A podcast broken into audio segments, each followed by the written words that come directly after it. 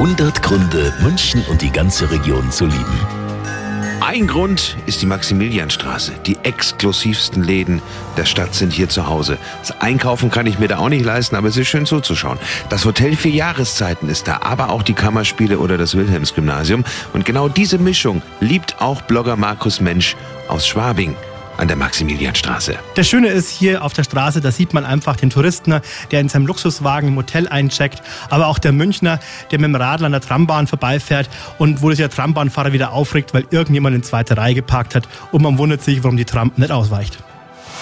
100 Gründe, München und die ganze Region zu lieben. Eine Liebeserklärung an die schönste Stadt und die schönste Region der Welt.